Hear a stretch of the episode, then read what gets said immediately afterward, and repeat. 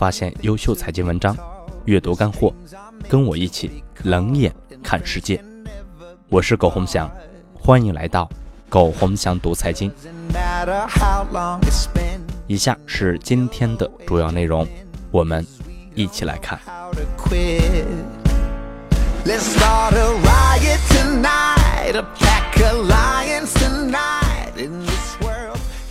二零一六年九月二十日，我觉得天使项目投资失败是可以容错的，因为这个阶段神仙也看不明白，而且失败率高达九成五以上，失败是正常且能接受的。但是一个项目到了 A 轮以后，还投资出不靠谱的项目。我个人感觉就不太能接受了。有一些项目是必死的，你还去投，只能说明投资眼光有问题的。这几年还可以列个很明显的清单。倒过来看，其实我们有很多机构都是欠缺专业度的。二零一六年九月二十日，一个人向我借钱，跟我说，他公司现在资金周转碰到点问题。可以把他公司股份抵押给我，然后年利息六个点向我借钱。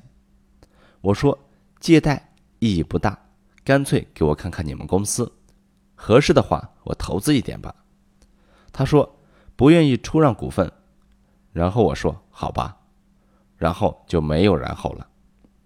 我可以确定这个人一定创业会失败，为什么？因为情商太低。情商低的人只考虑自己，不考虑别人。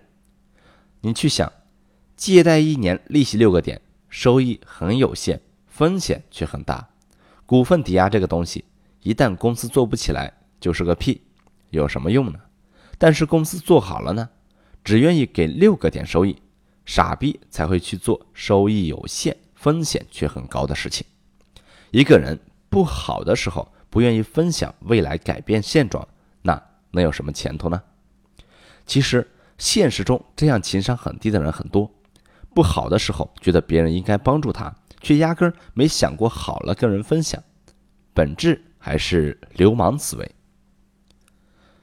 二零一六年九月二十一日，我曾经因为支持监管一些规定被贴上“一元党”的称号，比五毛贵点。在中国讨论问题很容易走偏。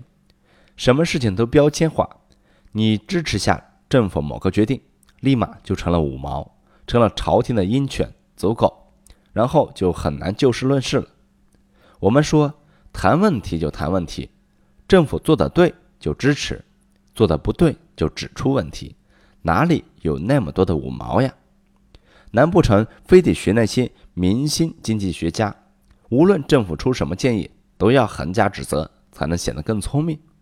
为否定而否定有意义吗？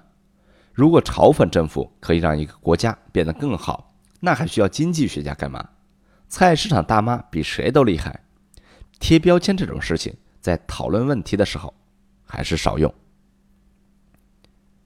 二零一六年九月二十二日，我是个完美主义者，尤其在写文章这件事情上，看上去写得很快，但是每一篇文章都是我。深思熟虑才动手的，写的好坏姑且不论，至少是花了很多时间去思考、去琢磨，才有了看上去几百字、几千字的文章，的确挺不容易。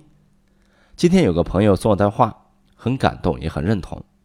他说：“买书是世界上门槛最低的高贵举动，只要付出一个汉堡的钱，便可以得到一个作者在那段岁月的所有心思与时间。”所以，多看书，多读书。